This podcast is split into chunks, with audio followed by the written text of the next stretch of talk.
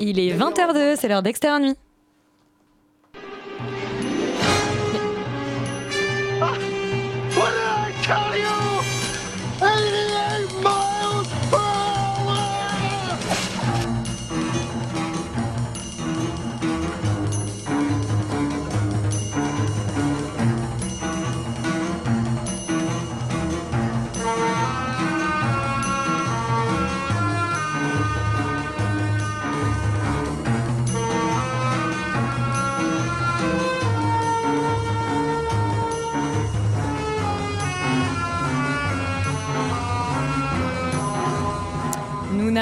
Toujours pas récupéré notre générique, mais vous êtes quand même les bienvenus dans le bocal d'Extérieur Nuit, le cercle d'or de la critique, la room one au fort de la créativité, l'émission numéro une sur le cinéma.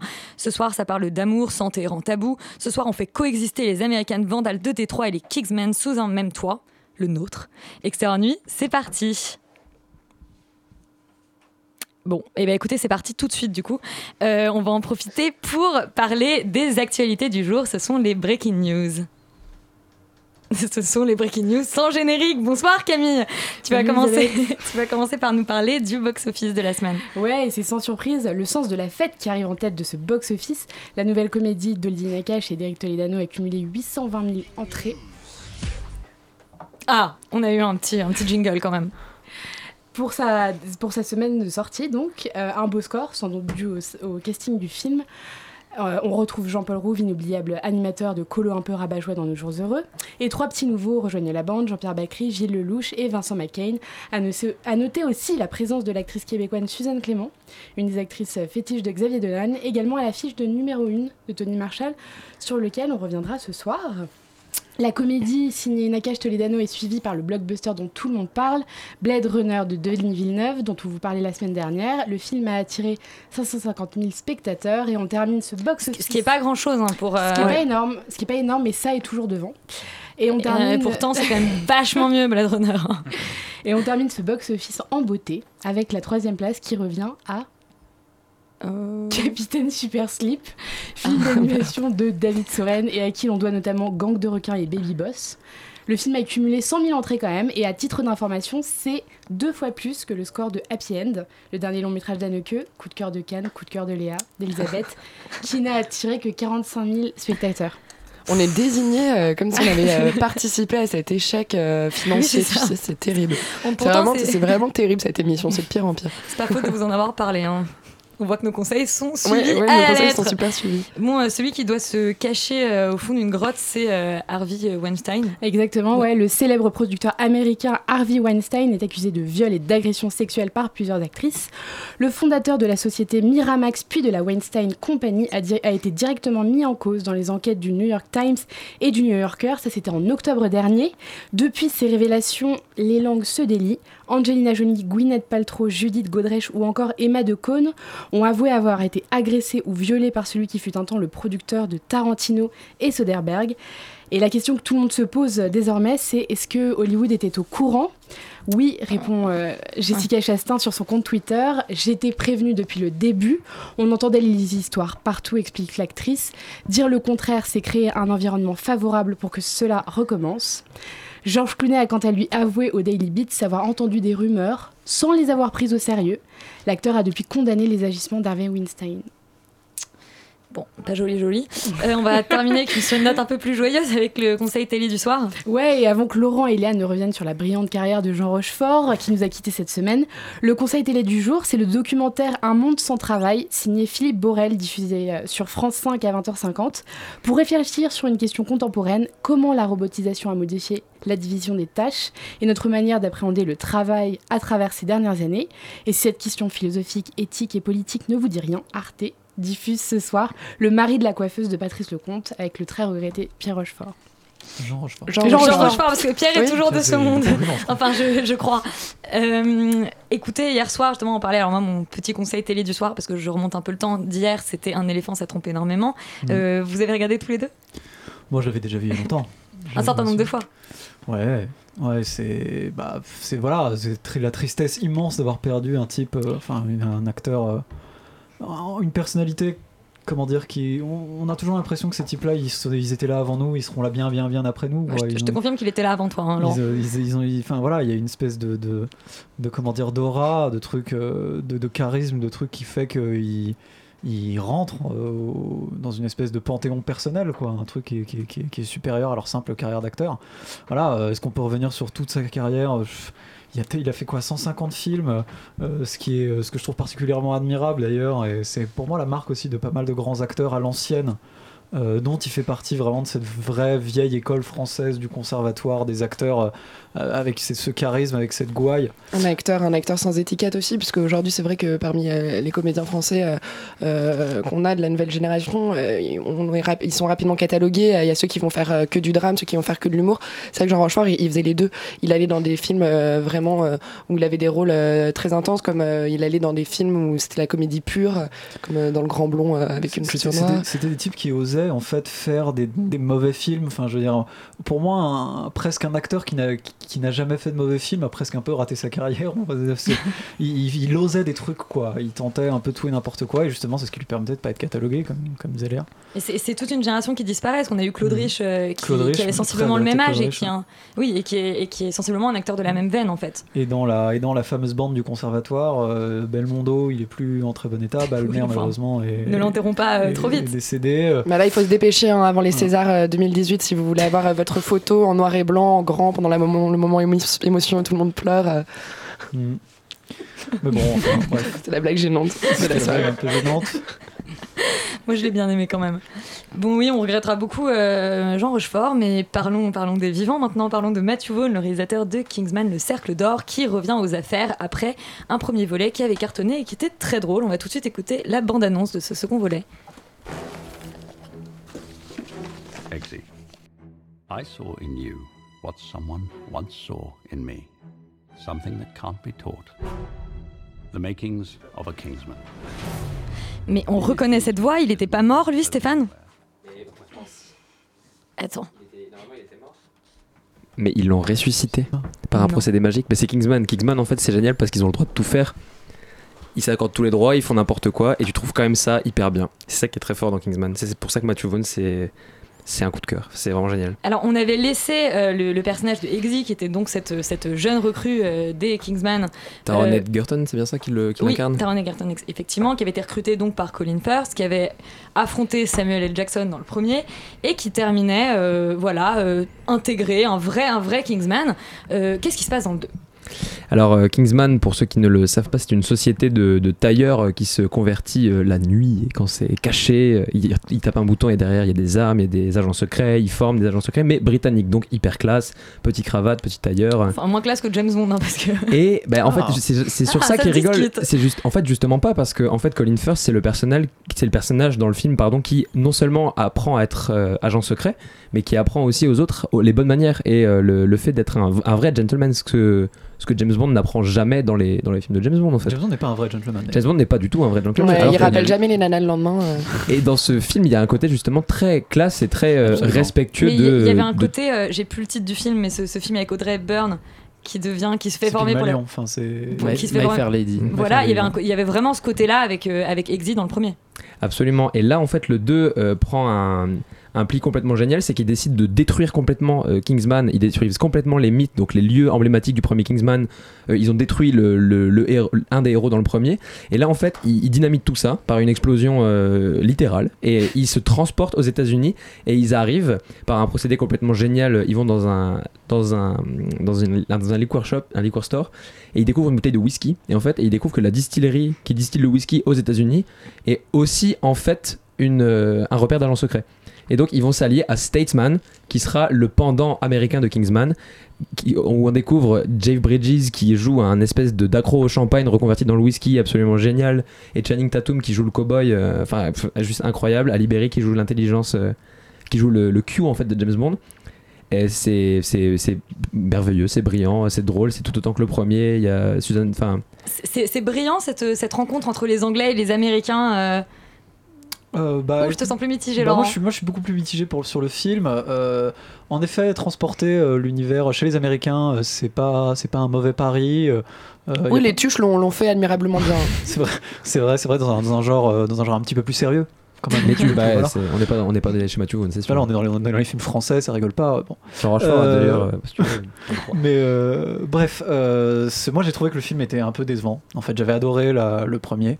Euh, trouvé, j'avais trouvé que, que le premier c'était super drôle, super fin, super intelligent, et je trouve que celui-là en fait est un peu une caricature de lui-même. Enfin, on, on perd l'aspect dialogué du premier qui était génial. On perd Samuel L. Jackson et, Samuel L. Jackson mais jouait même, beaucoup. il y, a- quoi. il y y a plein de choses dans la réal qui étaient très fines dans le premier, sur même sur la sélection musicale où il y avait que des, où il y avait que des artistes anglais, sauf dans certains cas. Enfin, c'était, c'était vraiment un film qui était très pointu, qui était très bien pensé. Là, je trouve que clairement, c'est une suite qui est un peu paresseuse en fait, où on se dit. On va, on va continuer à faire un peu la même recette en ajoutant des trucs encore plus over the top, encore plus avec Mm. des robots et des machins. C'est amusant, c'est très bien réalisé. Matthew Vaughn, euh, il, fait, il fait toujours un excellent boulot. Il y a quelques moments de bravoure. Il y a Julianne Moore qui est excellent, qui joue un super bon méchant. C'est un film très sympa. Mais franchement, c'est pas du tout à la hauteur du premier, moi j'ai trouvé.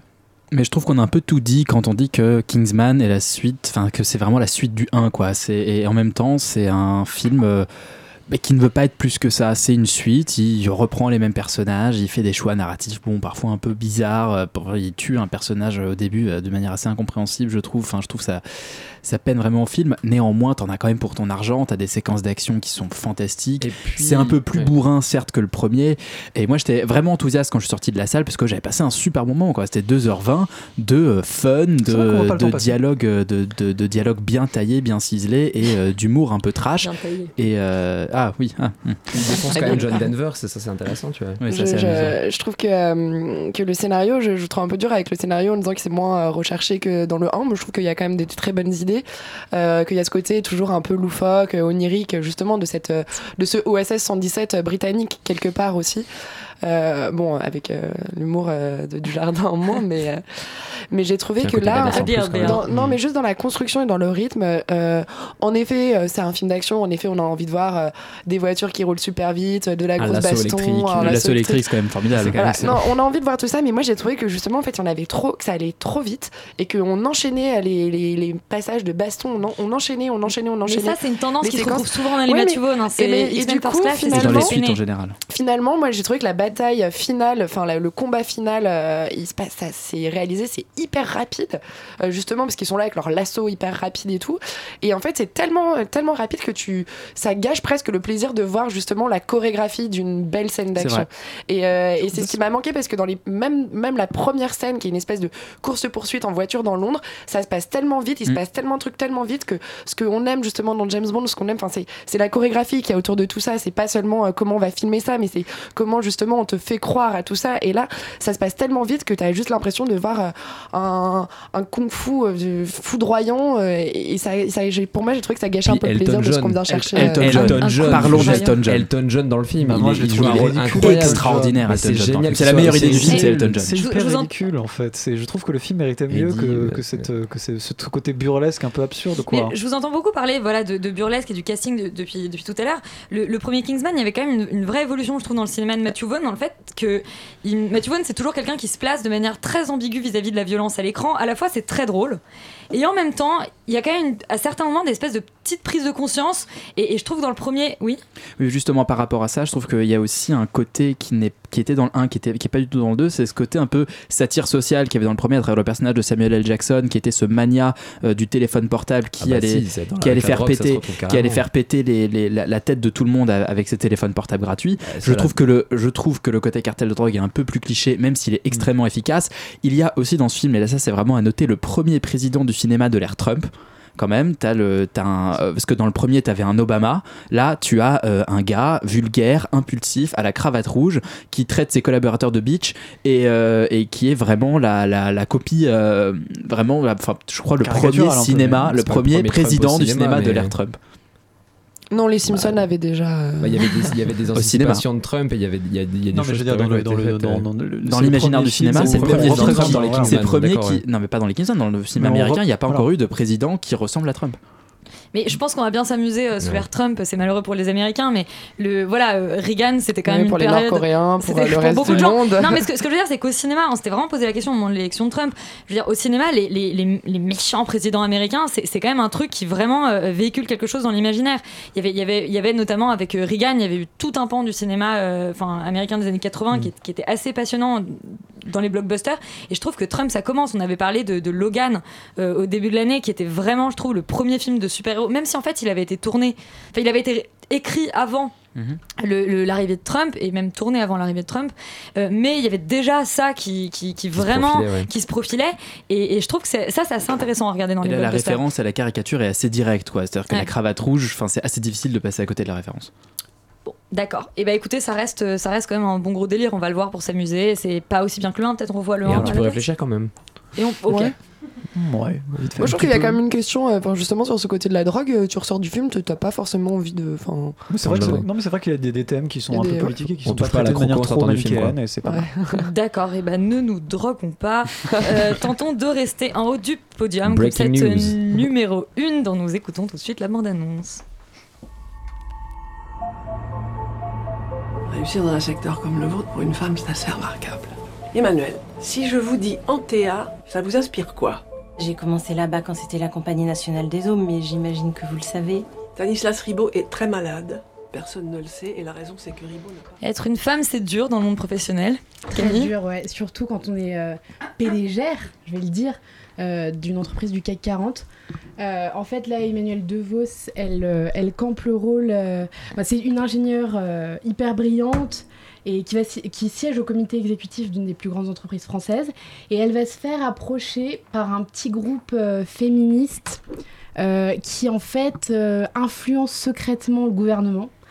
Euh, c'est un peu bizarre et, euh, et on va, on va l'approcher en fait pour lui dire bon ben voilà euh, il y a une place qui se libère il va falloir que euh, tu la prennes et que tu, tu sois la première femme PDG euh, d'une entreprise du CAC 40. PDGR. PDGR du coup ouais.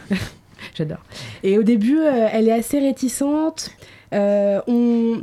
elle est ambitieuse mais il n'y a pas ce côté hyper féministe Euh, bien qu'elle subisse en fait au quotidien plein de petites remarques féministes euh, euh, sexistes du coup euh, la première scène du, film, elle se rend à un congrès, euh, euh, elle se reprend des remarques hyper sexistes. on l'appelle par son prénom quand tous ses collaborateurs, on les appelle par ses monsieur et le nom. Et quand on lui dit qu'il va falloir licencier quelqu'un, il y a son boss qui vient la voir et qui lui dit Est-ce que tu veux que je le fasse? Ça va peut-être être un peu trop douloureux pour toi. quoi. Et tout ce, ce, petit ce, scénario est construit va vraiment.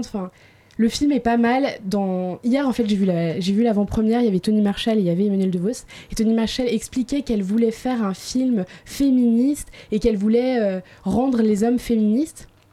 Et je comprends très bien, euh, c'est très louable. Mais euh, le problème, c'est que c'est hyper manichéen, quoi. T'as les gentils d'un côté avec leur petite groupuscule hyper féministe. Et, et en fait, j'ai l'impression Emmanuel DeVos, au milieu de tout ça, qui se fait un peu, pas manipuler, tu vois, mais je sais pas. Alors elles sont pas peu- si gentilles que ça, ces féministes aussi, elles Bah, les manipulent. elles- Elles ont bah- envie de faire quoi D'en faire une sorte de, de, de tête de, de tête d'affiche de... Ouais, c'est un peu ça. Et elle, euh, elle, elle va, elle va tout sacrifier au sein de son couple, au sein de sa famille, parce que donc c'est une mère de famille, elle a des enfants, elle a un mari. Et euh, ce qui est le plus intéressant dans le film, parce qu'on a donc ce côté manichéen, évidemment, elle va avoir un rival pour, euh, pour arriver à cette place-là, qui est euh, Richard Berry, et qui est vraiment mais le mec infect. Alors c'est peut-être comme Richard ça. Berry est infect. Non hein. mais c'est peut-être comme ça euh, ok, c'était gratuit. Merci Elisabeth. dans ces hautes sphères de l'État. Je lui dirais. dans ces hautes sphères de l'État, c'est c'est peut-être euh, c'est peut-être comme ça. Tu vois, dans l'entreprise, c'est peut-être comme ça, mais je trouve ça tellement mais manichéen. Genre t'as Benjamin Biolay qui est le mec, enfin qui couche avec toutes les gonzesses, enfin vraiment et qui Personne qui- n'a jamais compris pourquoi d'ailleurs. Ouais, et genre et de- C'est de- complètement faux d'ailleurs. euh, Benjamin Biolay est toujours vierge euh, C'est- à 40 ans. Non mais c'est hyper cliché. Euh, Richard Berry qui est vraiment le patron super méchant. euh, la pauvre Emmanuel DeVos qui se retrouve. Enfin, je- c'est. euh, Donc il y, a- il y a des bonnes intentions, mais voilà, Ouais, l'enfer est pavé de bonnes intentions et cette Enfin, séance plutôt un enfer. ouais, Emmanuel Devaux, c'est pas mal, euh, mais vraiment, euh, ouais, c'est c'est trop manichéen en fait. Et à la base, je voulais dire que elle voulait en faire une série. Euh, aucune chaîne n'a acheté, euh, enfin, n'était partant. Donc du coup, euh, c'est peut-être pour ça que finalement, c'est très, elle a peut-être pas eu le temps de développer. C'est quand même un, un sujet hyper complexe. euh, donc euh, ouais, je sais pas. Tu sais pas. Bon, tu restes perplexe. Ouais. Et ben écoute, ça arrive, comme je te le disais par message. Mais allez le voir quand même parce que c'est un. J'encourage toujours à aller au cinéma et puis c'est un beau message quand même. Un- Et puis pour Emmanuel DeVos qui est quand même très bien. Oui, un beau message aussi, c'est euh, cette idée de coexister tous ensemble dans le film de Fabrice Eboué dont nous parlons tout de suite. Bonjour, Nicolas Lejeune de Manche Musique. Pourquoi De Manche Musique est au point mort depuis deux ans? C'est qu'on a essayé de lancer des projets artistiquement très ambitieux. J'adore les glaces avec boules, Voilà, ça c'est de la merde, ça peut cartonner. Si dans moins de six mois, Monsieur Musique n'a pas rempli le lapis avec un nouvel artiste, il cédera sa place de directeur. Et pourquoi on fait pas ça Léa et Yuri, vous êtes allés vous bidonner devant Coexister, la nouvelle comédie de Fabrice Eboué. Ouais, écoute, moi j'étais très très perplexe euh, avant d'entrer dans la salle. Je regardais les gens, euh, ils avaient tous l'air euh, perplexes aussi. Je me disais, j'avais l'impression que les gens qui allaient voir d'autres films me jetaient des regards. Elle va voir ça. et de perdre euh, toute ma crédibilité. J'ai hésité presque à faire un micro-trottoir pour demander aux gens, mais pourquoi choisir ce film et tout. Est-ce que Je tu regardais un peu. détesté? Non, et ben non, mais attendez, tu me casses toujours mes switches euh, incroyables. non, et du coup, je regardais un peu aussi la, la, la population qu'il y avait dans la salle, et c'est vrai que enfin, c'était euh, une salle qui était plutôt pleine pour un mercredi euh, après-midi de première sortie. De, enfin, c'est plutôt le- le- la comédie qu'on va voir le soir, le week-end, et là, il y avait quand même vachement de monde, des jeunes, des vieux, ça rigolait énormément, et moi, j'ai passé finalement un bon moment. Je me suis bien marrée. Euh, le film raconte donc l'histoire de, euh, de Fabrice Eboué qui est euh, responsable d'un label de musique pour un gros groupe où la direction est reprise par une nouvelle femme interprétée par Mathilde Seigné qui va lui mettre un impératif de six mois pour trouver un groupe et remplir l'Olympia avec. Sinon, il se fait virer parce que son chiffre d'affaires est en baisse depuis trois ans. Et donc, euh, de fil en aiguille, ils vont trouver avec euh, Audrey Lamy, qui joue le rôle de son assistante, une super idée, c'est de euh, créer un groupe avec un prêtre, euh, un rabbin et un imam. Un peu à la manière justement des prêtres, ils en parlent beaucoup pendant le film. On pouvait s'attendre à un groupe de énorme musique bide. qui a cartonné. euh. Ouais, mais on pouvait s'attendre vraiment à un énorme bide. En plus, je trouvais que la bande-annonce, euh, enfin, est pas du tout, euh, reflète pas du tout euh, ce qu'est le film. Parce qu'en fin de compte, j'ai trouvé que c'était un film très fin, euh, très drôle, pas du tout, euh, fi- finalement, pas du tout gênant. Enfin, il y, a- il y a très peu de moments, euh, voire pas du tout. Tu t'es là, mal Fabrice dans ton siège. Pas, enfin je veux dire, c'est- pas non plus un tâcheron de la comédie Ah bah française. non, non, pas du tout, mais il fait des très bonnes comédies. Mais bon, si tu veux, genre, le, le Oui, thème le était déjà tellement bon. casse-gueule. Et en fait, euh, moi, j'ai, alors j'ai trouvé que la, la première partie était vraiment géniale. Enfin, je me suis bien marrée. Je trouve qu'il y a, il y a vraiment un. Qui de- consiste, elle consiste en quoi cette première partie? C'est la formation du groupe? Ouais, jusqu'à la formation du groupe, jusqu'au concert. Et puis après, j'ai trouvé que la deuxième partie, euh, justement, sur euh, comment est-ce qu'ils arrivent à devenir enfin un peu célèbres, je trouvais que bah, le rythme de blague s'enchaînait moins parce que ça, ça, ça s'enchaîne quand même très très vite. Et euh, j'ai trouvé que la deuxième partie était un peu moins dynamique, un peu moins drôle que la première, mais quand même, euh, c'est un bon moment, c'est une bonne comédie. Et euh, j'espère que euh, les gens passeront au-delà du cliché, ça fait un peu euh, qu'est-ce qu'on a fait au bon Dieu. Exactement. Et- Avec des prêtres et des Ouais. imams. Mais moi, j'ai trouvé le film réjouissant et jouissif. Quoi. Il y, y a un côté euh, assez libérateur de rire, euh, de, rire de ça d'un point de vue qui n'est pas méchant, qui n'est pas euh, stigmatisant, qui est vraiment drôle, assez acerbe, parce que c'est quand même des, blagues assez vaches, très bien vues, je trouve, sur, sur, tout un tas de choses, notamment sur, des, sur les, les, re- les relations un peu tendues qu'il peut y avoir en- entre, entre les différentes religions parfois. Et, et surtout, c'est un film qui est, je trouve, extrêmement bien produit, c'est-à-dire qu'il n'est pas moche à regarder, il n'est pas vulgaire, il n'est pas. Qui il, est- il ce qui est assez ressemble. pour une comédie, je, euh, euh, française, Je trouve qu'il assume complètement son côté un peu plan-plan de l'histoire et, et- et on le sait dès le début, on voit les grosses ficelles et c'est pas grave quoi. On part, on part dans cette aventure-là. Euh, ça me rappelle un peu les films produits par Apato aux États-Unis, euh, Get Him to the Greek, qui a vraiment un côté comme ça sur la satire fait. du monde de la musique, euh, sur, euh, su- voilà, sur le sa- satire du monde de la musique, sur le, sur le cynisme aussi de certains producteurs de, de, de, Mais moi, de c'est ce qui m'a un peu ça. manqué aussi, justement, c'est qu'en fait, ils partent du principe que ça, ça va être un carton et ils invoquent beaucoup, euh, justement, les prêtres qui a eu un succès Ouais. fou. Mais finalement, en fait, le moment où ils arrivent un peu à la Tu notoriété. comprends pas trop fond, pourquoi ça devient un carton, Tu, quoi. tu Ouais, comprends pas trop parce qu'ils commencent à faire un concert dans un vieux bar miteux et en fait, là, t'as un montage assez rapide où- Ouais. où, le bar est de plus en plus rempli. Puis paf, ils partent en tournée et ils Mais sont bon. dans tous les Olympias de, de la France Bon, entière. t'acceptes euh, ça aussi et, Voilà, euh, tu, et- tu, et non, mais tu te prends, tu, ça marche. Mais On va peut-être dire deux mots sur le casting parce qu'il y a Ouais. quand même un très beau casting. Il y a un très beau casting et donc il vient Guillaume de Tonquédec qui joue le prêtre, Ah, Ramzi Guillaume. qui joue euh, Ramzi Bedia qui joue le- le- l'imam, enfin le faux Le imam faux du coup, imam. et Jonathan Cohen qui pour moi est vraiment le coup de cœur de ce film qui euh, joue le, un espèce de rabbin dépressif, euh, cocaïnomane euh, sur les bords. C'est, enfin, il y a- il y a- il y a un- il- il incarne son personnage avec une force et une conviction que je trouve assez impressionnante parce qu'il se donne à fond quoi quand ils sont sur scène, quand ils font les clips. Il est là, il joue le truc, il est, il est, il a une vraie corporalité. Et, ouais, c'est et hyper important pour un acteur comique. Musicalement, c'est pas si dégueu que ça. C'est-à-dire que Ah, je m'attendais c'est non pas mais parce non que plus, hein, c'est mais- pas non mais c'est loin d'être fou mais si tu veux je Niveau des m'attendais prêtres. Ouais, mais niveau des prêtres, mais euh, pas non plus, euh, enfin, une soupe euh, affreuse. euh, c'est- c'est- ça, ça se, re- ça se regarde et, euh, et on se marre Et bien. ça, c'est Et cool. surtout, on rit. Ouais, on rit, ouais. Mais J'ai plus rigolé que euh, devant le sens de la fête, par exemple. J'espère qu'on va pas vous déverser une soupe infâme avec The Dramatics. Enfin non, The Dramatics qui vont nous chanter What You Say. Pour la BO de. Pour la BO de Détroit, effectivement. Mais ça, c'était ce que je voulais dire après, en fait. Mais, mais disons-le tout de suite et écoutons euh, la BO.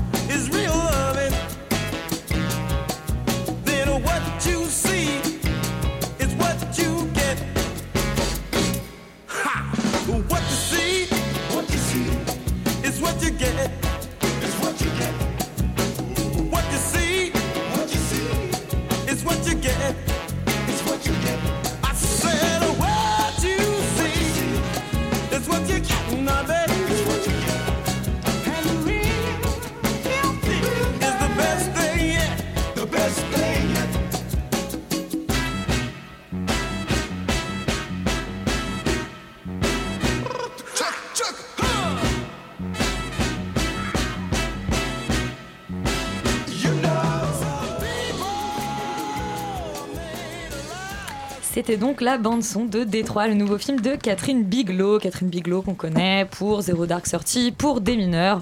Enfin, pour des, des, des films assez cool, mine de rien.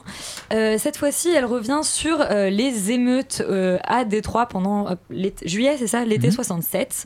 Euh, des émeutes qui étaient, alors, contre la guerre au Vietnam et les ségrégations raciales à cette époque-là aux États-Unis.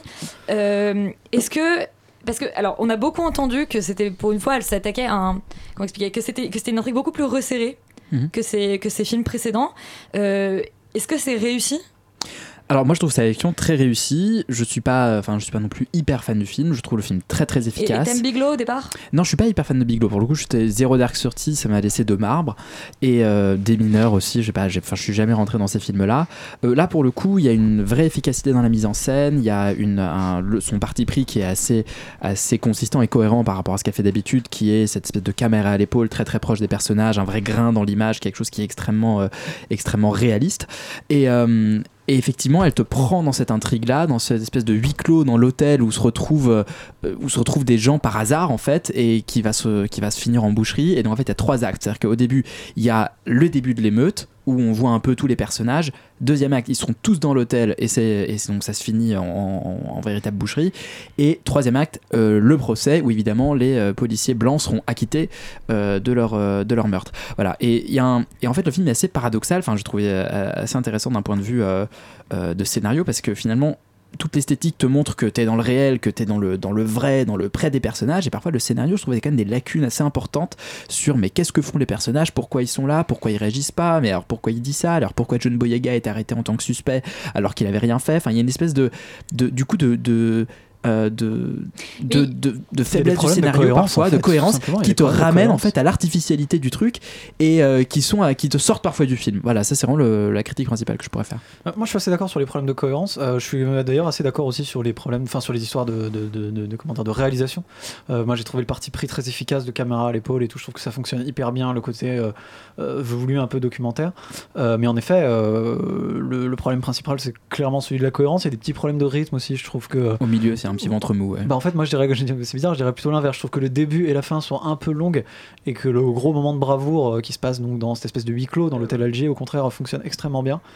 Euh, en revanche, oui, non, euh, petit problème de cohérence. Je trouve que c'est un film qui est pas très subtil non plus. Oui, clairement. Euh, qui manque un peu de subtilité, qui vient quand même avec ses gros sabots.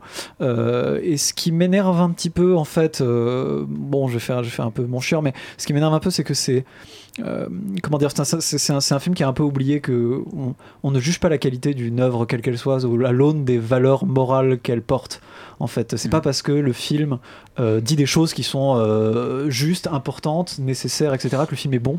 Euh, et je, j'ai ce qui, enfin, ce que j'ai, ce que j'ai pu, ce que, ce que j'ai pu, euh, ce que j'ai pu entendre sur, euh, sur, sur ce qu'on, sur ce qu'on, enfin, sur ce que les gens ont pensé de ce film, c'est disent que c'est très important et un film très important. En fait, euh, peut-être, mais c'est pas, c'est pas un film si extraordinaire que ça. Après, j'ai l'impression que c'est un truc très très américain parce que on est allé voir l'avant-première, il y avait Catherine Bigelow qui était là, et du coup, avant même le film, elle a fait merci de regarder ces images qui sont dures, Donc, comme s'il y avait un espèce de, de devoir moral Mm. de, de le voir en fait, un truc très américain et qui, je pense, nous parle peut-être un peu moins à nous en fait, qui est pas dans notre culture européenne.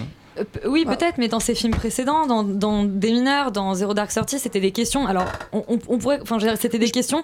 C'était aussi des films très américains qui, s'attaquaient à vraiment, enfin, je veux dire, à la, politique américaine. Et, euh, euh, et les films réussissaient à parler, surtout des mineurs. Des mineurs, c'est quand même un film qui a parlé internationalement. Mais je Est-ce pense qu'il y a que quelque pas- chose âpreté ouais. incroyable des mineurs, mais. euh, Mais je pense que c'est pas forcément en fait quelque chose qui est. Enfin, pour moi, j'ai pas du tout vu ce film comme euh, un film sur une problématique américaine parce que certes, bon, c'est un peu plus une problématique américaine, mais quand même la grosse problématique de fond pour moi, c'est à quel point euh, la, la, la, la, la voix d'un policier l'emporte toujours sur une minorité. Et je veux dire, et c'est là pour moi ce qui est très intéressant dans ce film, c'est qu'il montre ça. Alors c'est vrai après que c'est aussi avec des gros sabots et j'ai aussi pas mal de de problèmes avec la mise en scène du film parce que je trouve que justement la, la, la caméra à l'épaule c'est bien, le grain de l'image est très beau, etc. Mais il y a quelque chose d'un peu superficiel parfois et un peu maniéré et qui est pas du coup. Qui qui est pas désagréable, enfin vraiment loin de là, c'est pas du tout désagréable. Et moi, je- moi j'ai vraiment beaucoup aimé ce film, il m'a vraiment touché, j'ai pleuré. Enfin, c'est voilà, c'est c'est un film qui m'a vraiment. Et que je pense, c'est effectivement pour moi un film important, mais pas forcément pour parler des émeutes raciales en fait, enfin plus pour parler de la problématique policier-civil. Enfin pour moi c'est plutôt vraiment ça la, vraie problématique de ce film. Et, euh, je trouve que bah, dans ce sens-là, c'est un film important à voir. Même si je suis, peux pas être entièrement euh, à, à contrario de ce que vous dites sur le fait qu'il ait des gros sabots dans les moments où il doit parler de problèmes gros, et je suis absolument d'accord avec toi, euh, Laurent. Un, grand film n'est pas un film qui parle d'un sujet, d'un grand sujet, et un film qui parle de, bonnes valeurs morales. Simplement, en fait, je vous trouve dur quand vous, dites que euh, ce film est un film qui, qui avance avec ses gros sabots, parce que justement, moi, ce que je trouve de commun avec tous les autres films de Catherine Bigelow, c'est qu'un film dans lequel elle allie des grandes scènes très fortes. Alors oui, effectivement, qui vont avec des gros sabots. le- la prise de la prise d'otage de l'hôtel Algier, pas la prise d'otage, la, la prise d'assaut de l'hôtel Algier, elle est incroyablement lourde. Mais parce que c'était un moment incroyablement lourd. Et moi, je trouve que Catherine Bigelow, c'est quelqu'un qui arrive très bien à distinguer des moments d'une lourdeur incroyable dans lequel il se passe des choses qui sont des choses pesantes. Et justement, au lieu d'arriver avec des gros sabots, pour moi, elle a réussi à arriver avec un poids qu'elle à part lequel elle accule son spectateur sur son siège et à côté de ça elle a des moments très légers et très puissants par exemple des dramatiques dans le théâtre qui viennent se faire Ouais. interrompre par cette Mais- espèce d'alerte là, de- là, là où je te rejoins complètement, alors moi j'ai pas vu Détroit, mais là, là où je te rejoins complètement, c'est que je trouve que chez Biglow, il y a toujours à la fois euh, euh, effectivement des choses, enfin je dirais pas forcément lourdes, mais en tout cas très premier degré, très violentes. Absolument. Et à côté de ça, il y a souvent des, des- des choix. euh, euh, des choix de mise en scène qui sont hyper surprenants. Enfin, je pense à la fin de Zero Dark Thirty où on, où on montre foncièrement pas le, le- enfin, on nous montre pas l'objet de la traque alors que c'est quand même le sujet du film et on, et on nous l'enlève comme ça. Il y a des, il y a des, il y a des choses qui sont- décisions. des choses qui sont dérangeantes certes des choses qui sont euh, qui, qui- qui peuvent être euh, problématiques qui peuvent poser question ça je suis entièrement d'accord et des choses avec lesquelles je suis pas toujours d'accord oui mais alors les gros sabots je les ai pas vus dans Bah, Détroit en fait, moi, Mais- les gros sabots, pour moi, ils sont pas euh, dans le sens où tu le dis là. Enfin, effectivement, c'est il y a des scènes qui sont fortes, mais qui doivent être fortes parce qu'elles étaient probablement très fortes quand elles ont été vécues. Enfin, Mais du coup, j'ai pas vu ces- ces- Et- et- ces et les non-subtilités de scénario, en Ouais, fait. mais- Non, mais c'est plutôt sur la fin, tu vois. Par exemple, la fin qui est quand même très schématique et très cliché par rapport à un film américain comme on s'y attend, etc. Enfin, franchement, Ça, je trouvais ouais, ça le voilà. procès, euh, machin, le procès, ouais, les ouais. titres, euh, le, le côté euh, gospel Jésus. Enfin, ouais. tu vois, l'image de fin euh, qui finit avec euh, le mec qui parle de Jésus. Enfin, bon, tu vois, il y a quelque chose quand même de très cliché américain. Et c'est là. milieu pendant la scène de fin alors Ouais, non, mais ça, limite, je trouvais ça drôle. vrai. Et voilà, aussi, un, un truc assez, assez drôle de ce film, c'est qu'il m'a, il a réussi à me faire rire, quoi. Enfin, je trouve qu'il y a des moments Mm. où vraiment j'ai ri, pas à gorge déployée, il clairement pas. quand il drague l'actrice il de y a Game of ça, Thrones oui, puis le- moment justement. Voilà, où, où il, où il finit par chanter, enfin, il y a quelque chose de, à la fois, quand même comique quelque part, enfin, vraiment qui est dans Puis un comique noir, quoi. le temps, mais- euh, Bah, lol, pardon. le, le film nous répète constamment euh, I'm, as real as real can get. Et moi, c'est ça que ça m'a, fait Mm. ressentir ce film. C'est la phrase de la chanson euh, Watch, uh, Watch Acid des Dramatics. Et il y a vraiment ce truc-là. Moi, c'est le, le film, il est juste aussi réaliste Oui. qu'il puisse être pour un film de fiction. Et je trouve ça assez, euh, assez puissant en fait. Et les acteurs sont aussi assez extraordinaires quand même. Je trouve que vraiment. Ouais, euh, Yuri, euh, Bah oui et non parce que effectivement il est très réaliste mais, cette, mais je trouve que les lacunes de scénario font ressortir une certaine artificialité en fait, une certaine construction. C'est-à-dire qu'on a dans les personnages des personnages qui sont quand même hyper caricaturaux. C'est-à-dire que t'as les, ouais. t'as les, t'as les, t'as des, t'as des, pers- t'as des flics qui sont hyper racistes. Alors ils sont très très très racistes. Et puis t'en as un, un moment qui est pas du tout raciste. Alors lui qui veut vraiment la justice. Et ils sont comme Mm. ça définis en un post-it. Tu vois, il y a pas de, il y a pas de, de finesse, il y a pas de, il y a pas de côté comme ça. Donc on nous montre des policiers très gentils, des policiers très méchants. L'armée, tu ne sais pas ce qu'ils font là. L'armée sont quand même Ouais. sont, sont quand même censés garder l'ordre. Et alors t'as un soldat qui arrive et qui qui participe d'abord un peu à leur à leur Ah, affaire ça, de lynchage. Et puis après il s'en va et puis il dit bon bah d'accord, bah ça, à vrai, bientôt, bonne soirée. je crois que c'est vraiment comme ça que ça se passe en fait. Enfin, Ok, mais je trouve qu'il manque des, il manque des bouts, quoi. Il manque des bouts pour nous, pour nous compléter, pour nous compléter notre compréhension de l'histoire, pour que ce soit as real as, it can justement, get, justement. le problème c'est que ça m'a semblé extrêmement réaliste. Alors après, c'est problématique par rapport à. Esthétiquement, mais après Ouais. dans, dans, dans, la, dans le traitement des personnages, j'ai trouvé que parfois il y a des choses tellement Non, non, non, mais dans le traitement des personnages, justement. ça qui me ça pas- justement de ce réalisme-là que j'ai, enfin que j'ai vraiment apprécié sur plein plein plein de Mm. de film. Je dis pas du ça tout que pas mauvais choqué. Ça m'a pas choqué du tout. Le... Enfin, j'ai trouvé les personnages au contraire assez réalistes. Et une dernière chose aussi, enfin, que, que- qui m'a qui m'a vraiment touché dans ce film, c'est que j'ai trouvé que vraiment pour une fois il y avait une émeute qui était montrée avec plein de points de vue différents. On n'a pas du tout, c'est pas du tout une révolte unifiée. Enfin, c'est vraiment, euh, il y a des mecs euh, qui pensent comme ça, il y a des mecs qui font ça, on sait pas trop pourquoi. Il y en a un, il se Mm. Ouais. retrouve, il est un peu des deux côtés. Carrément. Et, et c'est ça que j'ai bien aimé aussi, c'est montrer que bah c'est pas unifié, c'est parti euh, sur un truc à pas la con. Lee. Non mais contre, ouais. ouais, c'est parti. l'intro- ouais, l'intro en animation qui est juste non, ah terrible, oui, ça- quoi. oui, j'avais oublié ça. Terrible. Oui, c'est vrai que c'est- En animation, Oui, mais oui, tiens, ça me donne une transition toute trouvée pour parler de Terre en tabou, un documentaire en animation sur une société schizophrène qui Oui, est oui, complètement oui, oui, schizophrène, oui, oui, je pense qui qu'on fait peut dire ça, cohabiter oui. voilà la, la corruption, la drogue, le sexe Euh. avec des interdits religieux. On va écouter un- une petite bande-annonce avant d'en parler avec Sophie.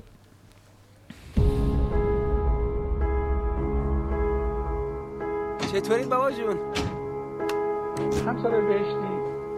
میخواستم بپرسم که آلبوم کارم مجوز پخش گرفته یا نه منفی Alors documentaire et animation, ça surprend un peu toujours, mais depuis Valsec Bachir, on commence à s'habituer. Pourquoi tu me regardes comme ça? Bah, je sais pas si on peut dire que c'est un documentaire? Eh ben c'est considéré comme un C'est documentaire. considéré comme un documentaire, d'accord. Bon. euh, Mais comme Valsec Bachir est considéré oui, comme un documentaire, voilà, tu oui, vois. Donc c'est c'est c'est oui. Euh, oui, bah donc oui, non, un, un, très- un film. Un excellent documentaire donc. Débattons 10 minutes de Merci, savoir euh, de quel type de film il s'agit. Non, mais voilà, donc c'est un super beau film, donc euh, enfin vraiment bah, document, documentaire, fiction, docu-fiction, animation, bon, euh, sur des destins de femmes détruites euh, et qui sont toutes observées par euh, le, regard d'un petit garçon en fait de 8-9 ans on imagine qui est le fils d'une de ces femmes qui est muet et qui est le seul regard qu'on a sur euh, ces destins détruits. Et c'est du coup il y a quelque chose de d'hyper poétique déjà dans ce regard qui est porté du coup sur euh, sur euh, bah, sur, sur, euh, sur ces femmes par ce petit garçon qui est euh, du coup dans un univers complètement différent, un peu euh, en dehors, qui est un garçon mais qui est quand même qui s'apparente plus quand même du coup au monde des femmes parce que vraiment ce que montre ce film c'est à quel point bon voilà les femmes et les hommes c'est deux univers complètement différents. Et il y a quelque chose d'un peu rhétorique aussi en fait j'ai trouvé dans ce film c'est que c'est hum, comment dire il est trop souvent dans la démonstration à tout prix et vraiment dire voilà la condition féminine est terrible et horrible. Enfin c'est même pas on peut même pas parler de condition féminine à ce stade là enfin c'est juste la condition de, des non femmes enfin je sais pas c'est c'est c'est terrible. Enfin c'est vrai que c'est monstrueux. Mais il y a parfois du coup peut-être un manque de recul et un petit peu trop de surlignage. Vraiment voilà c'est comme ça c'est horrible. Et puis les mecs c'est vraiment des gros gros gros salauds. Et, et certes je veux bien croire que ce soit tous des gros gros salauds. Mais bon je enfin quand même jusqu'à il y a un certain enfin bon voilà tu vois il y a quand même C'est un peu comme les policiers de Catherine Bigelow, quoi. voilà, bah là pour le coup, voilà, je trouve qu'il y a peut-être un manque de subtilité au niveau de l'écriture des personnages. Alors après, est-ce que bon, faudrait voilà, est-ce que c'est vraiment de l'écriture de personnages ça, par rapport donc à la question documentaire, je, je, je me rends pas bien compte.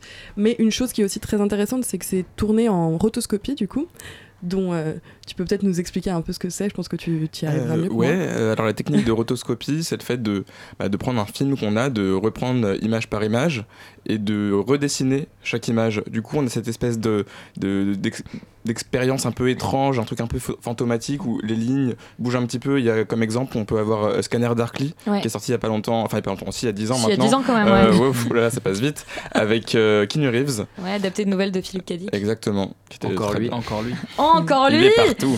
Euh, Et ouais, ouais, voilà, donc ça donne un, un film. Vraiment à voir, je pense. Enfin, c'est vraiment un film extrêmement intéressant sur la société iranienne, sur euh, Téhéran, sur euh, la complexité de, de ses vies et de ses, de ses destins, mais sans oublier que voilà, c'est un film qui est clairement à charge et qui, je pense, a aussi eu envie d'être à charge et n'avait pas envie de forcément être dans la subtilité, ce qui peut aussi s'entendre, je pense, et ça n'enlève rien à la beauté du film quand même, non seulement esthétique et Oui, mais alors justement, j'avais une question à te poser sur la sur l'esthétique du film parce qu'on sait qu'en fait, les, au départ, les les, do- enfin, les docus qui ont été ou qui ont fait appel à des images d'animation au départ, c'est parce qu'il tout simplement il manquait en fait des images. On n'avait pas ces images et donc on, on faisait appel à l'animation pour combler le vide. Un peu comme Et- Tarantino dans Kill Bill. Exactement. Et euh, dans Valsa avec Bachir, c'était un choix qui était hyper surprenant parce que ça parlait d'amnésie. Donc l'idée des images manquantes était, enfin l'idée de faire, enfin tu vois, de faire appel à l'ani- à l'animation pour combler des, des, enfin des images manquantes, euh, euh, euh, parce qu'en fait il- on n'a pas, on n'a pas les souvenirs. C'était assez intéressant. Il y avait à la fin une vraie confrontation entre le, mat- entre le matériel animé et les véritables images d'archives. Et on se posait vraiment la question de savoir, le- en fait, lequel des deux était le plus réel. Est-ce que, est-ce que finalement une, une, re- une reconstruction mentale à travers des images d'animation n'est pas plus réelle qu'une une image d'archive à laquelle Bah, tu peux faire dire beaucoup de choses? J'aime beaucoup cette idée, j'aime beaucoup l'idée que l'imaginaire sera toujours plus réel et plus proche de la réalité qu'un documentaire, parce que je pense qu'il y a quelque chose de très vrai dans, dans, dans- dans ça. Mais euh, là, alors. Est-ce que dans, dans, l'animation comme ça, euh, il y a, il y a- enfin, je, me- je me rends pas bien compte. Je crois avoir lu en fait qu'il disait le réalisateur que euh, qu'il avait fait ça pour pas que les acteurs puissent être reconnus, parce que sinon ça allait être problématique en fait pour euh, bah, voilà Pour pour, eux, ouais. pour tout simplement pour leur vie. Et euh, voilà, c'est toute simplicité. Oui, non, parce qu'on voit vraiment aussi dans le film des scènes donc de pendaison, des gens qui prennent en photo les pendus. Enfin, c'est vraiment il y a quelque chose de quand même de très très lourd sur cette société. À un point où on se demande parfois si c'est pas exagéré, mais bon, je crois malheureusement que non. Mais bon, c'est voilà. Mais euh, du coup, non, il y a, en fait pour le spectateur, c'est assez étrange parce que d'habitude, pour moi, enfin en tout cas, quand un film me donne trop à voir, ça stérilise un peu mon imagination et du coup quand un film me laisse par exemple comme euh, faute d'amour imaginer plein de choses en général, je suis d'autant plus euh, détruite, enfin, si jamais euh, il y a quelque chose de, vraiment violent qui est pro- proposé à l'écran, enfin, proposé à l'imaginaire de, mon écran personnel. Et, euh, mais, là, non, bizarrement, en fait. Du coup, on est dans une espèce, l'imaginaire est pas, est un peu stérilisé quand même. Enfin, il y a quelque chose de, enfin, je, je- non, je trouve pas que ce soit, euh, que ça comble un manque, en fait. Enfin, D'accord, ça comble pas de manque, on a, pas tout, l'impression. on a tout devant les yeux. D'accord. Euh, autre documentaire, ça parle d'amour de Joseph Truffandier. Euh, Est-ce qu'on a une bande-annonce? On a une bande-annonce. Qu'est-ce qu'on a décidé? On a décidé qu'on qu'on allait construire ensemble une relation. On va construire une relation ensemble. Euh, bon, écoute, c'est un très bon, euh, un très bon début de discussion, Stéphane. Alors, ce que vous avez entendu là, c'est un documentaire de Joseph Trufflandier que j'ai vu en projection il y a deux semaines euh, au Silencio avant qu'il ne soit projeté pendant trois semaines au Saint-André-des-Arts. Donc, c'est un tout petit film qui est vraiment projeté que pendant trois semaines. Et si on en parle aujourd'hui, c'est un peu pour vous inviter à le voir. Alors, ce que vous avez entendu, c'est Joseph Trufflandier, le réalisateur, qui parlait à son petit ami Carlos. Ce qu'ils ont décidé de faire, c'est de mettre en, en documentaire leur relation. Et ils ont décidé en fait que lorsqu'ils sont tombés amoureux, ils allaient décider de passer par les trois étapes d'une relation amoureuse, entre guillemets, euh, du, du schéma classique d'une relation amoureuse comme ils l'ont observé chez beaucoup de leurs amis, c'est-à-dire la passion au début, l'intimité par la suite, c'est-à-dire le fait de gagner l'intimité, le fait de s'approprier l'intimité d'un couple, puis l'engagement. Donc, euh, en fait, le film se décompose comme ça, c'est-à-dire qu'il prend ces trois grands principes et il fait évoluer entre ça euh, des discussions autour d'amis. En fait, donc Joseph Trufflandier a interviewé beaucoup de ses amis, beaucoup de connaissances, des, je sais certainement euh, des amis d'amis, et il leur a demandé à chaque fois ce qu'ils pensaient de l'amour. Alors, c'est quoi l'amour? On ne sait pas exactement à chaque fois ce que sont les questions parce qu'elles sont coupées, euh, coupées au montage. Donc, du coup, entre les images qu'il a filmées avec son petit ami, des entretiens qu'ils ont eux tard le soir pour se demander ce qu'ils pensent eux-mêmes de leur relation, ce qu'ils pensent de chaque étape de leur relation, et puis à la fin un engagement. On a un film qui est en même temps très méta du coup sur qu'est-ce que c'est qu'une relation de couple, et puis en même temps juste une immense discussion autour de l'amour. Alors moi j'ai voulu en parler parce que je trouve que le concept est vraiment très intéressant. Je trouve qu'on parle jamais aussi, enfin de jamais de façon aussi décomplexée d'amour et jamais de façon aussi décomplexée d'une relation amoureuse en soi. C'est-à-dire qu'est-ce que c'est qu'une relation amoureuse? Et c'est toujours un sujet quand on en parle autour d'une table, quand on en parle dans une soirée, quand on en parle euh, genre putain je vais rencontrer ce mec mais je sais pas, euh, je sais pas comment m'engager, je sais pas si je dois lui envoyer un texto, je sais pas c'est quoi la règle, je sais pas quand est-ce qu'on doit s'engager, est-ce que je me paxe, est-ce que je me marie.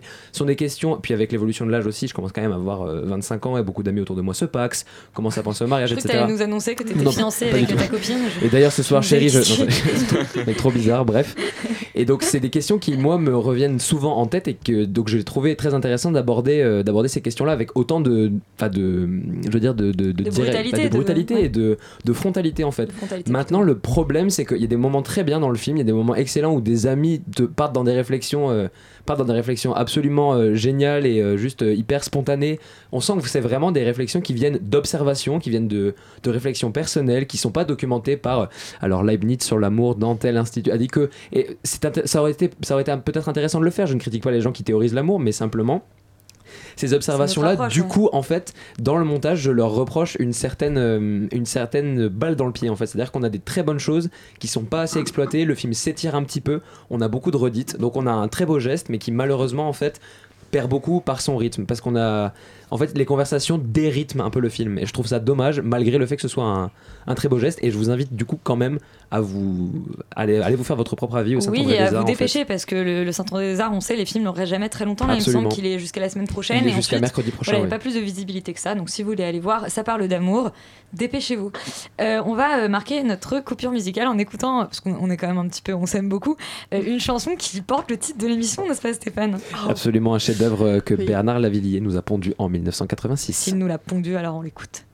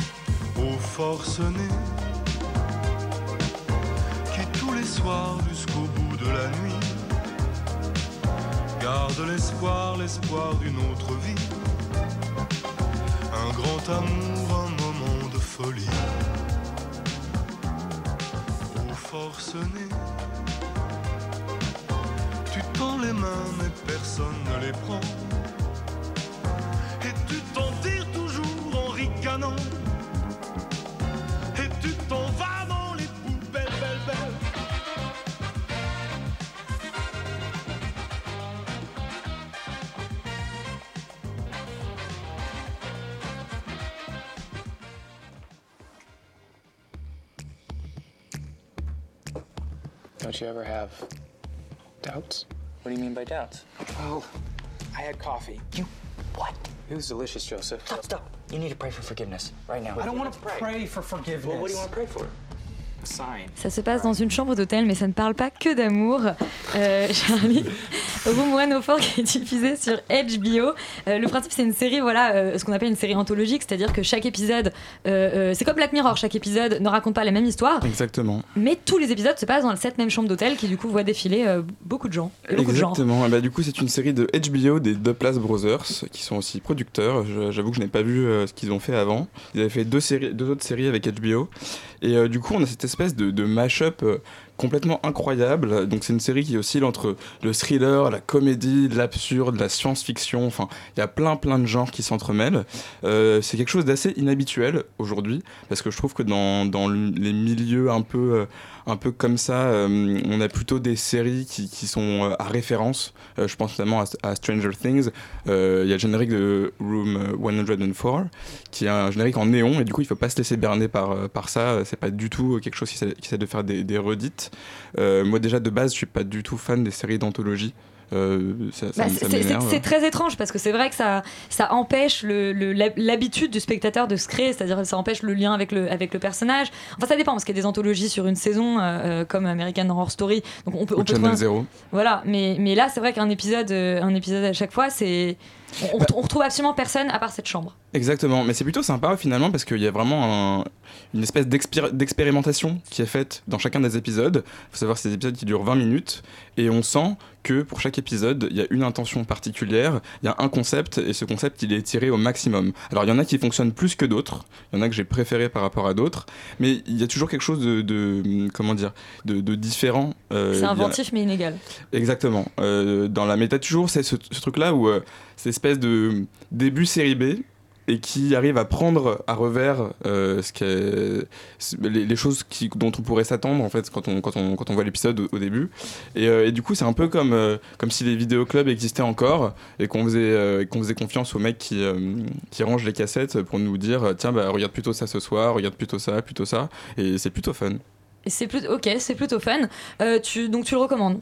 Bah, je le recommande.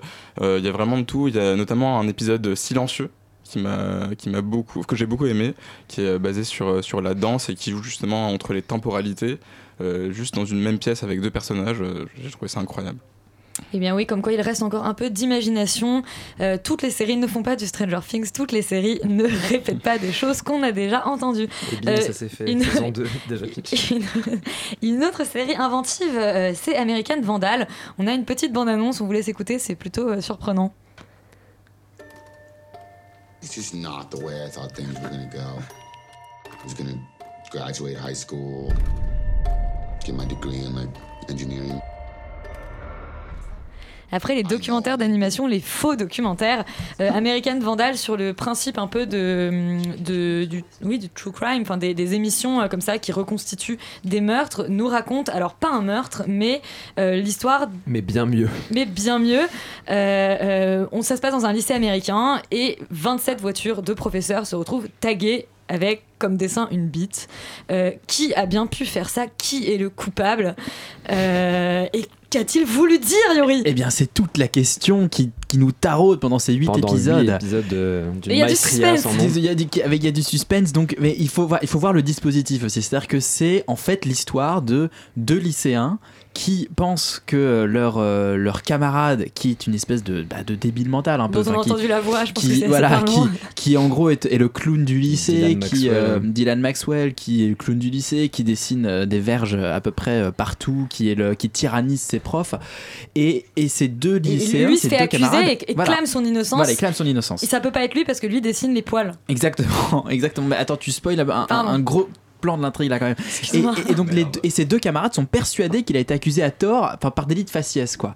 Et ils vont faire cette série documentaire et c'est assez génial parce qu'en même temps on est dans du complément d'enquête euh, fait par des gens de 17 ans, donc avec des problématiques de gens de 17 ans, genre euh, est-ce que machin, a- est-ce que machin a embrassé truc euh, au summer camp euh, Et c'est du coup hyper bien écrit. et c'est hyper bien écrit, c'est à mourir de rire parce qu'ils le font avec une espèce d'aplomb et de sérieux que je trouve absolument virtuose et euh, une espèce de mélange de points de vue qui est assez, qui est assez formidable et qui nous met, nous, dans la position de ouais, bah, moi aussi j'aurais aimé être. euh, euh, Interrogé sur la question. mais non, mais j'aurais aimé être ce, ce, ga- ce- ce gamin qui filmait ça avec sa caméra, qui faisait ces films-là, et, et, et tout est pensé dans les moindres détails pour, euh, pour vraiment le, le rendre crédible et, et touchant aussi, euh, parce que les personnages sont extrêmement bien écrits. Ouais, c'est parodique à tous les niveaux. C'est ça qui est de, est- ça qui est extraordinaire, c'est que la structure de base est complètement respectée de la, la structure du making a murderer, la structure du on a un crime, il est élucidé, on a un coupable, on a des doutes, et tout ce truc-là évolue jusqu'à l'épisode 8 de façon hyper léchée. Et en fait, comme il y a cet aplomb qui est mélangé à une absurdité, en fait, c'est ça qui est ça, génial, c'est que le, comique de l'absurde vient du fait qu'en fait, on traite avec sérieux un truc qui est juste pas possible. On traite avec sérieux un truc qui est juste complètement ridicule. Tu vois, il y a un moment donné, le, le twist d'un épisode, c'est que en fait, euh, un, un des étudiants déclare s'être fait, euh, il, déclare être allé à la third base avec l'étudiante la plus bonne du lycée. Third base, du coup, c'est un hand job pour ceux qui euh, sont familiers avec les United States, tout ça. et, et en fait, du coup, le twist de l'épisode, c'est mais c'est pas possible. Genre, elle est trop Ouais. belle pour lui, tu vois. Et genre, boum, fondu au noir et grosse musique de fin, tu vois. Et, et comment Et ils il- résolvent ça C'est qu'ils analysent le texto de la fille Et ils ils disent qu'il y a Hey avec deux Y et que ça, ça veut dire que euh, elle veut coucher avec lui. Enfin, c'est ce genre de logique Ah oui. un peu un truc Je pensais que, c'était des- synonyme de friendzone, ça. T'as un truc hyper sérieux des mecs qui analysent le, le, le texto en mode genre ouais bah ça c'est sûr c'est clair et puis tout le monde réanalyse le texto il y a un truc hyper fina- finalement, ce qui, est, ce qui est très amusant, c'est Et- ce côté, c'est cette mécanique euh, euh, qu'on connaît, mais à, à la fois, c'est-à-dire bon, à la fois le décalage parce qu'on parle quand même d'un truc idiot, et en même temps avec toutes les nouvelles technologies parce qu'il n'y a pas que des interviews, il y a aussi, euh, il y a aussi Snapchat, il y a Il aussi. traite très bien la viralité en fait dans cette série. C'est qu'à partir de l'épisode 4, ça part dans un dans un dans une débandade virale complètement folle. Et on parle pas de pénis du premier épisode. Merci beaucoup pour la débandade. Bref, c'est pas grave. Oh non, bonsoir. Et euh, donc voilà. Et en fait, on a, on a des commentaires qui se font, on a des étudiants qui. se- Il y a un truc génial aussi, c'est que dès le premier épisode, tous les étudiants qui veulent faire le documentaire sont évidemment dans le club ciné. Et Ouais. du coup. Dylan Maxwell est- fait aussi partie du club ciné et il est juste cadreur du club ciné. Donc ça rajoute une dimension géniale parce qu'après, il se crée un compte YouTube sur lequel il fait des, il fait des, vidéos, des vidéos absurdes. Et donc c'est lui qui peut avoir accès aux fichiers. Donc du coup, quand ça devient viral, il y a une histoire de l'échange de la viralité entre ceux qui ont accès au compte Twitter du mec qui fait son. Enfin, du coup, c'est hyper Mais bien attendez, ramifié. N- Netflix c'est inventif. Netflix absolument, absolument. et là, ça- Et en parlant de la viralité, il y a un moment où la, où il y a un moment où la narration prend un- un- une couche supplémentaire. Je veux dire, dans, dans, dans, dans, euh, couche supplémentaire, c'est quand ils racontent comment ils ont uploadé leur reportage sur. Vimeo et que ces trucs sont partagés partout. Et, Et que, du coup, du en fait le truc que tu regardes exactement. Et le truc que tu regardes et en fait ça rajoute une espèce de dimension réaliste Ah oui, oui. parce que le film que tu regardes est en fait une vidéo virale euh, que eux-mêmes ont uploadé. Et donc du coup euh, ça rajoute une dimension à la Tu te narration. prends comme dans l'épisode de How I Met Your Mother où Barney invente des pages internet, tu te prends à aller chercher les pages web, à aller chercher les trucs Vimeo et à reprendre du coup cet univers et à te le réapproprier pour te dire putain est-ce qu'on est vraiment dans un truc qu'ils ont élaboré jusqu'à l'univers réel que- Alors j'ai pas trouvé, peut-être Parce que, parce la cherché, série mais- Scam, par exemple, la série norvégienne Scam, Ouais. avait réussi comme ça. Donc c'est c'est une série, pour le coup, euh, c'est une série euh, d'adolescents, mais.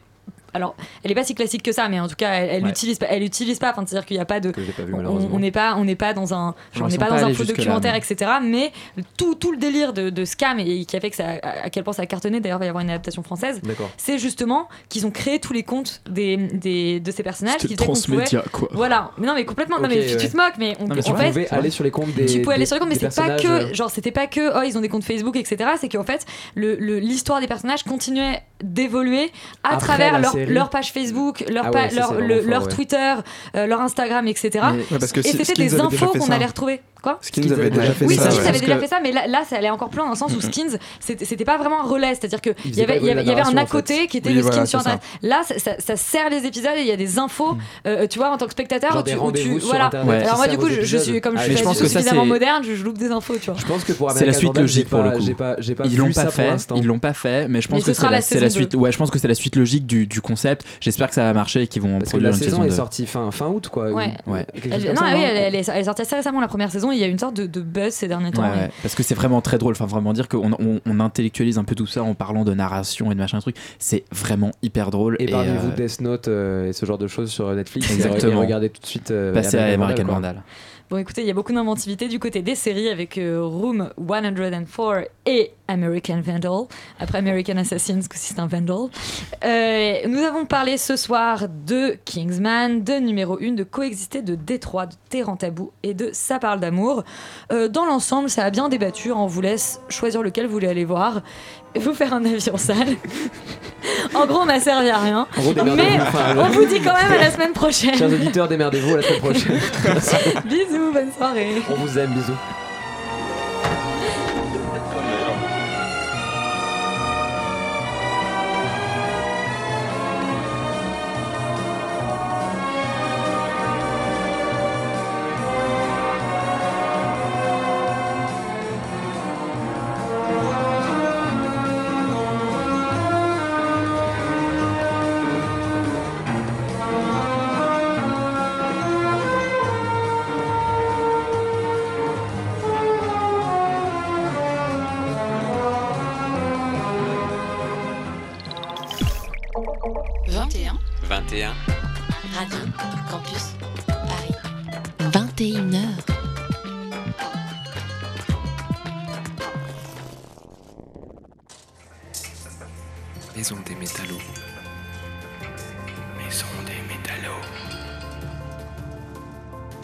Spectacle Flamme, le metteur en scène Ahmed Madini a constitué un groupe d'une dizaine de jeunes femmes nées de parents immigrés. Ensemble, elles explorent sur scène leur identité multiple, leur sensibilité, leur désir de prendre la parole.